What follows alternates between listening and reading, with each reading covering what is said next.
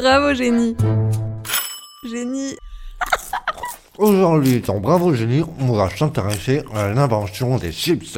Eh oh, Émeric, on parle pas la bouche pleine enfin. Ça se fait pas. Pardon, mais c'est trop bon. C'est trop bon, mais c'est vrai, c'était pas très poli. Désolé. Je disais donc qu'aujourd'hui, on allait s'intéresser à l'invention des chips. C'est une recette découverte complètement par hasard et qui a fait autant de bien pour notre ligne et notre corps que le retour de Burger King en France. Ketchup, mayo, ketchup. Alors, ça paraît con, hein, une chips, euh, comme ça. C'est vrai, c'est c'est tout plat, euh, c'est moche, euh, ça casse facilement, mais c'est pourtant devenu un aliment hyper populaire au fil des décennies. En France, par exemple, on mange en moyenne 1 kg de chips par personne et par an, ça monte même à 8 kg pour un Américain, et on en a produit pas moins de 70 000 tonnes à rien qu'en 2020. Bon, je sais, il y avait le confinement, mais quand même. hein. Alors, évidemment, les chips, c'est gras, mais en même temps... Le gras, c'est la vie. bah oui, hein, voilà. Et puis j'ai aussi envie de vous dire, pourquoi s'arrêter juste à ça? Autant que ce soit gras et dégueu. C'est pour ça qu'on d'ailleurs on a vu apparaître euh, ces dernières années sur le marché euh, des chips aux saveurs de plus en plus tordues. Aujourd'hui, par exemple, il existe des chips aux algues, je crois même que ma copine en a déjà mangé, au foie gras, il y en a aussi à la vanille, à la tartiflette, au saumon fumé, au cappuccino, à la saveur fish and chips, à la bouillabaisse. Mais je crois que le meilleur, c'est peut-être encore les chips au goût Star Wars. Oui, oui, Star Wars. Et je crois que là, c'est ce qui s'appelle être allé beaucoup trop loin, au-delà même des confins de la galaxie. Bon, heureusement, elles sont sans gluten. Mais finalement, quand, comment et par qui les chips ont-elles été inventées? Et faut-il peser au moins 100 kilos pour pouvoir devenir actionnaire majoritaire chez Les ou Vico? Et enfin, est-ce que tout comme le fric, les chips... euh,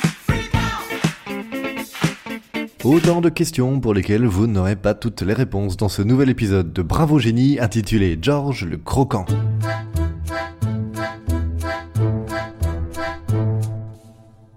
L'histoire de la chip, ou plutôt de la chips d'ailleurs, parce qu'il faut savoir qu'on n'emploie jamais ce mot au singulier, c'est comme ça. À croire que dès le début, les mecs avaient compris qu'on serait incapable de se limiter à une seule, je sais pas. L'histoire de la chips, donc, elle commence aux États-Unis au milieu des années 1800. À ce moment-là, les frères McDonald, ils sont même pas encore nés, donc euh, niveau malbouffe, c'est encore assez limité. Mais heureusement, pour les amateurs de gras, les frites, elles, elles existent déjà.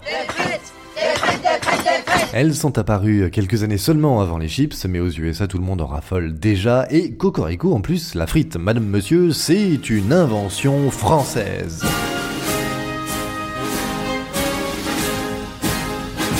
Mais ce n'est pas le sujet du jour. La chips, elle, elle aurait vu le jour au bord du lac Saratoga. C'est une petite région euh, plutôt sympa d'ailleurs pour passer euh, ton week-end qui se trouve en gros à peu plus de 250 km au nord de New York. Et dans cette petite région sympa, il y a un restaurant, le Carrie Moon's Lake House, littéralement la maison du lac de Carrie Moon, du nom du proprio. Dans ce resto, il y a une cuisine, et dans cette cuisine, il y a un four, des casseroles, des Kinder Pingui et un cuisinier qui ne manquait pas d'idées pour ses recettes. C'est une fabrication artisanale. C'est fait à la main, c'est roulé à la main sous les aisselles. Le monsieur en question, il s'appelle George Speck, Euh, oui, comme le jambon, voilà. C'est un chef afro-américain, il est né près de Saratoga en 1824 d'un papa Abraham et d'une maman Diana. Il a une sœur, euh, Catherine, et d'après certains témoignages, la petite famille descendrait directement d'une tribu indienne.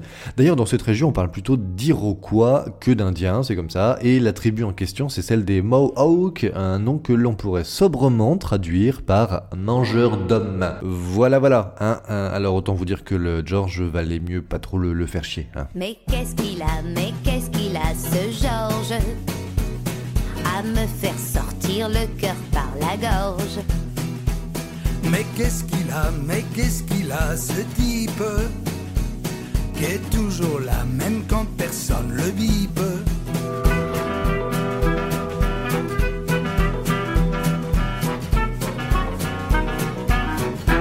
Dans le restaurant où il bosse, George il cuisine pour tout le gratin new-yorkais. Il y a plein de familles riches de Manhattan qui, qui fait bien venir passer le week-end au KLM au bord du lac. Et comme le Carrie Moon's Lake House, cet accent c'est quelque chose hein. Bref, comme ce resto à l'époque c'était un peu le seul resto du coin, il affichait toujours complet. Donc en cuisine, c'est le coup de feu à chaque service et George et ses commis, même en mettant les bouchées doubles, ils ont toujours l'impression de pédaler dans la semoule. Parce qu'en plus, les clients, ils n'y vont pas avec le dos de la cuillère quand ils viennent, ils ont un bon coup de fourchette. Alors ok, pas besoin d'en faire tout un plat, mais quand même, il y a des raisons de pas toujours être dans son assiette. Et c'est justement au cours d'un service à 100 à l'heure, le 24 août 1853, j'ai vérifié, c'était un mercredi. Euh, Je, pense que c'est important hein, d'être précis quand on raconte une histoire. D'ailleurs, j'ai lu que quelques semaines avant cette date, les premières corridas sont arrivées en France et que du coup... Toc toc toc. Ah, excusez-moi, euh, oui, qui est là Un mec qui s'en fout de tes corridas. Est-ce qu'on peut revenir aux chips? STP, merci. Ah ok, bon. Donc ce soir-là, grosse affluence dans la salle et donc grosse pression en cuisine. Organisation au millimètre, chacun à son poste, George est sur les dents. C'est pour ça que lorsqu'un serveur lui ramène un plat qu'un client a renvoyé, trouvant ses frites trop épaisses, franchement ça a le don de l'agacer direct. Mais bon, au Carrie Moon's Leg House, le client est roi, donc notre Giorgio il s'exécute et il prend le temps de recouper des pommes de terre encore plus finement pour lui remettre une assiette de frites, comme s'il n'avait que ça à frire, ah, à faire, à faire. Et une fois prête, eh ben, les nouvelles frites elles repartent dans la salle et puis le chef il reprend la suite des commandes, hein, persuadé de s'être débarrassé de ce gros casse-couille, de ce gentil client au palais très exigeant, pardon, voilà. Sauf que voilà, à peine deux minutes après, le serveur ramène une seconde fois l'assiette de frites en cuisine, le client les a trouvées encore trop épaisses. C'est. C'est un couteau qui fait débarder le vase. Oui, euh, à ce moment-là, on franchit un palier hein, dans la tête de George. À ce moment-là, il entre dans cette catégorie de personnes qui commencent à envisager concrètement le, le sacrifice de, de clients. Le seul truc qui l'en empêche, c'est c'est juste la loi en fait. Genre là, s'il fallait comparer, euh, le copain Georges, il est aussi ravi d'avoir servi ce client, je sais pas, qu'un chef d'entreprise qui accueillerait Philippe Poutou en alternance. Il faut que, à la fois les pouvoirs publics, il faut que le gouvernement, il faut que les patrons, ils aient peur. Mais bon, notre cuistot, il est costaud, et puis surtout, il a pas envie de perdre son boulot. Voilà. Donc il se re- remet à recouper des... Le plus finement qu'il peut. Les tranches sont à peine plus épaisses qu'une feuille de papier cul et il les jette comme ça dans l'huile bouillante. Le mec voulait ses frites encore plus fines, il sera servi. Et dès qu'elles sont chaudes, il ajoute un peu de sel et hop, à dégager. Et ça ressemble plutôt à des frites, mais tant pis, on s'en fout, ça repart dans la salle. Et là, il attend de pied ferme le retour du client. Sauf que les minutes passent, mais que rien ne se passe. Ça finit par interpeller un peu notre chef cuistot, hein, qui, euh, bon, après son coup de sang, il s'imaginait euh, déjà vivre son dernier service avant d'aller chercher son chèque à la compta, merci au revoir. Mais non, Rien. Mieux, lorsqu'il jeta un petit coup d'œil dans la salle, il aperçut même Carrie Moon, le propriétaire du restaurant, en grande conversation avec un client dont le ventre te fait dire tout de suite qu'il doit pas manger souvent de la soupe au céleri. Le mec avait l'air ravi. Carrie Moon aussi. Bizarre. c'est chelou. Un peu, ouais. Et c'est pour ça qu'après le service, George, il va trouver Carrie pour tirer ça au clair. Le patron est dans son bureau, en train de faire les comptes de la soirée, et dès qu'il le voit, Ah Georges, mais c'est génial cette idée des patates hyper fines. Le client a adoré. Mais quelle imagination tu as. Maintenant on va pouvoir en proposer tous les soirs. Ça va faire un carton. T'es vraiment le meilleur, mon gars. T'es le meilleur du quartier, et rien ne pourra t'en empêcher. T'es le meilleur du quartier, et rien ne pourra t'en empêcher. Et ouais mon gars, et c'est comme ça que, bien involontairement du coup, bah George Speck, et il inventa la chips. Le mot chips d'ailleurs, je sais pas si vous le savez, ça vient euh, tout simplement de l'anglais chip qui veut dire en gros copeau ou éclat. Et cette nouvelle recette, eh ben, elle file le succès du restaurant pendant plusieurs années du coup, avant que George il se décide à monter son propre business avec un seul défi, trouver chaque jour suffisamment de patates.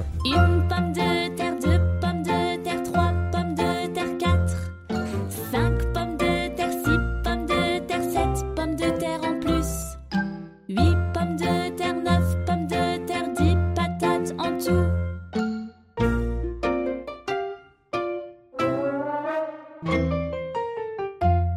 Car évidemment, hein, les chips de George, c'était la grande spécialité de son resto, et garde d'ailleurs à celui qui n'aimait pas ça. On va manger des chips. T'entends?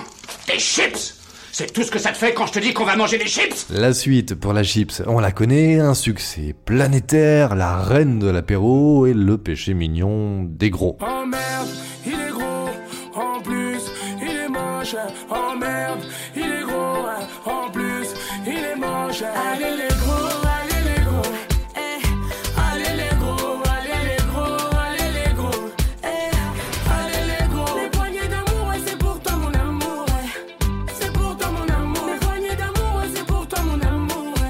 Voilà, et puis quant à notre George, bah lui il s'est éteint en 1914, il avait 90 ans, et puis après sa mort, sa petite sœur Catherine, euh, qui avait vraiment le sens de la famille, hein, a rien trouvé de mieux que de commencer à affirmer que c'était elle en fait qui avait inventé les chips, en faisant tomber un jour accidentellement une fine tranche de pommes de terre dans une marmite d'huile bouillante. Et idem pour Carrie Moon, le patron du, du resto, vous vous souvenez, qui lui a carrément déclaré que les chips c'était avant tout son idée. Voilà, donc moi ça, euh, je trouve, c'est quand même euh, pas très très gentil. hein. Franchement, les deux là, c'est un peu des... Salaud.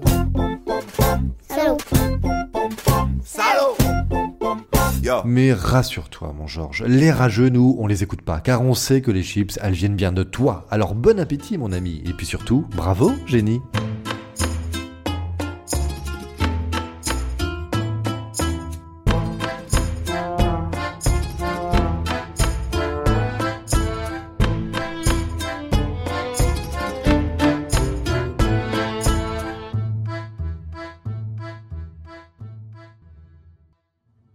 Voilà, c'était Bravo Génie, une idée euh, ben, de moi, hein, voilà, que j'ai lancée il y a trois mois déjà. Trois mois, c'est un trimestre, et quand j'étais petit, ben, il y avait un conseil de classe à chaque trimestre. Heureusement, aujourd'hui, il n'y a, plus de profs de maths, mais juste vos oreilles pour juger ce podcast. En tout cas, j'espère que ça vous a plu. Continuez de vous abonner, hein, Bravo Génie, c'est sur Twitter, Bravo Génie off, au 2 F à la fin. Ça, c'est pour faire comme si j'avais euh, 900 000 abonnés et pas juste euh, 9. C'est aussi sur Instagram, sur la page Facebook. Là, vous tapez juste Bravo Génie, puis vous trouverez tout direct. Et allez-y, hein, parce qu'en plus, il y a une petite anecdote sur les inventions et les découvertes tous les jours, même le dimanche. Moi d'ici là, je vous retrouve dans 15 jours pour une nouvelle découverte dans ce podcast. Alors prenez soin de vous et cœur sur vous les génies.